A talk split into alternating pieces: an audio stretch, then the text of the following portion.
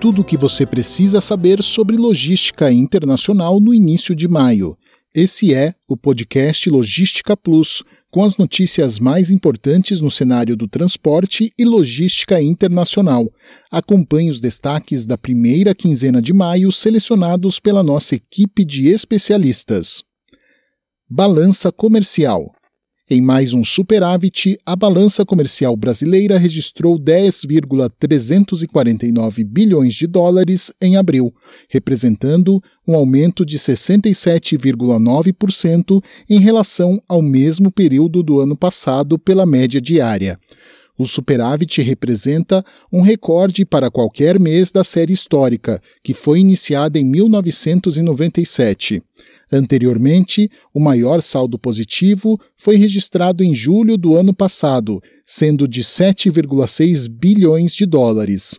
Os dados foram divulgados pela Secretaria de Comércio Exterior, SESEX, do Ministério da Economia, no início de abril. A alta demanda chinesa e a recuperação gradual do comércio internacional contribuem na elevação dos preços e no embarque de commodities, refletindo no aumento de exportações. Segundo alguns analistas, o ritmo deve se manter nos próximos meses. Mesmo com indicadores positivos, a retomada da economia brasileira neste ano depende de aspectos domésticos, como, por exemplo, o ritmo de vacinação para que seja possível reduzir as restrições, elevando a renda disponível e, aos poucos, superando a pandemia. A inflação impulsionada pelo câmbio ainda causa preocupação. Mesmo com a valorização do real, o quadro fiscal ainda não está resolvido por completo redução de impostos de aparelhos de informática e telecomunicações. No início de abril, foi informado pelo Ministério da Economia que bens de capital, máquinas e equipamentos usados na produção, como aparelhos de informática e de telecomunicações que forem comprados no exterior, vão ter redução de 10% no imposto de importação. Vão ter redução de 10% no imposto de importação, Aprovada em março pelo Comitê Executivo de Gestão, GSEX, da Câmara de Comércio Exterior do Ministério da Economia, a medida visa reduzir custos e aumentar a competitividade de setores da economia, além de beneficiar o consumidor, com taxas menores ao adquirir um dos produtos das categorias. A desvalorização do real no último ano fez com que essas mercadorias ficassem mais caras. O Ministério da Economia sinaliza que os valores vão ficar de 2% a 5% mais baratos, o que também contribui com a estimativa de perda de arrecadação, que é de 1,4 bilhão de reais neste ano. No total, aproximadamente 1.495 produtos tiveram a alíquota de importação reduzida. A medida não dependeu de negociações com os outros parceiros do Mercosul.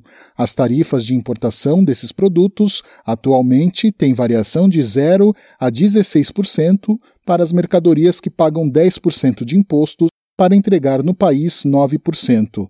Os itens tarifados em 2% têm redução maior e a alíquota será zerada. Além da redução de impostos e vantagens para a aquisição dos produtos, a medida diminui a burocracia e facilita o trabalho dos importadores e dos consumidores. As taxas de algum dos produtos são de celulares e computadores do tipo laptop de 16% para 14,4%, equipamentos médicos de raio-x e microscópios ópticos de 14% para 12,6%. Outros produtos que a medida engloba são máquinas para panificação e fabricação de cerveja e bens de capital relacionados à construção civil, como guindastes, escavadeiras, empilhadeiras, locomotivas e contêineres, entre outros. Setor aéreo em alta. Embora a maioria dos modais esteja enfrentando muitas complicações desde o início da pandemia, o transporte aéreo tem tido uma sustentação considerável. O crescimento esperado na demanda, medida em toneladas de carga por quilômetro, ou CTK, de 13,1% neste ano, comparado ao ano de 2020. Os dados e a estimativa são da Associação Internacional de Transporte Aéreo, IATA. O setor de e-commerce e o transporte de medicamentos são um dos principais segmentos em destaque. Com as restrições cada vez mais intensas no transporte de passageiros, as companhias aéreas dependem cada vez mais do transporte de carga. Acidentes marítimos. Em sete anos, a indústria de navegação registra o maior salto em contêineres perdidos no mar. Foram mais de 3 mil caixas perdidas só no ano passado, e pelo menos mil no oceano no acumulado de 2021. Os imprevistos causam desorganização nas cadeias de suprimentos de vários varejistas e fabricantes nos Estados Unidos, como Amazon e Tesla. Algumas das razões para o alto índice de acidentes está no clima imprevisível, com navios cada vez maiores, aumento de quantidades de contêineres empilhados, além da alta demanda de consumo de produtos eletrônicos, o que contribui com maior pressão sobre os armadores para a entrega das mercadorias o quanto antes. A Índia no combate à pandemia. O país vem lutando há semanas para controlar o aumento da contaminação do novo coronavírus. Os casos aumentam a cada dia e, se continuar nesse ritmo, a estimativa é que o cenário de comércio e operações logísticas também seja afetado.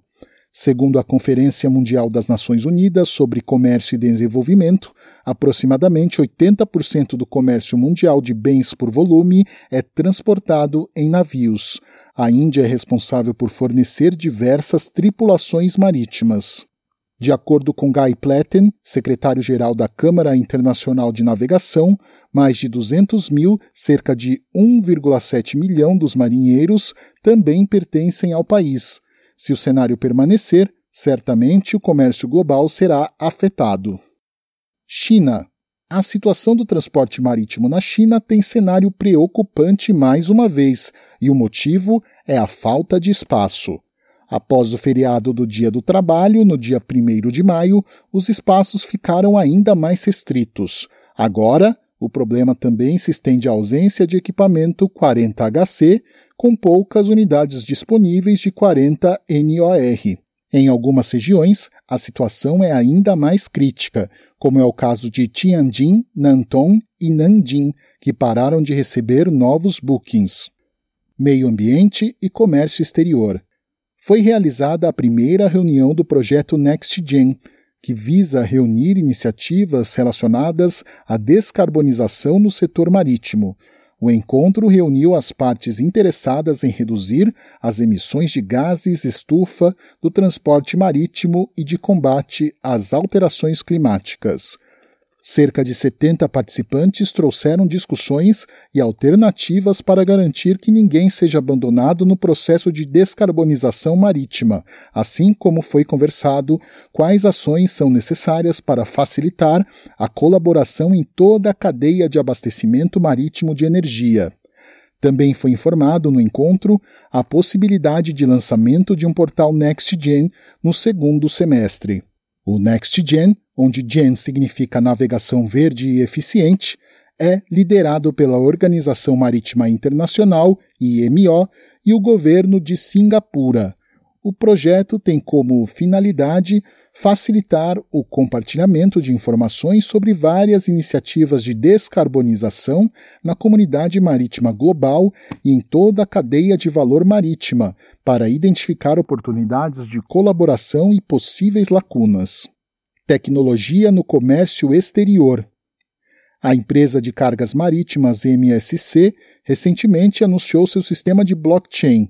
A plataforma tem como objetivo tornar o preenchimento mais rápido e reduzir a burocracia em relação ao documento Bill of Landing, documento entregue à transportadora indicando tudo o que há nos contêineres. Por meio dele, a empresa emite um código de rastreio no qual o cliente pode identificar onde está a sua carga. Segundo a empresa, a solução em blockchain é mais segura, pois evita que o documento seja perdido, adulterado ou fraudado. Esse foi o podcast Logística Plus. Até a próxima!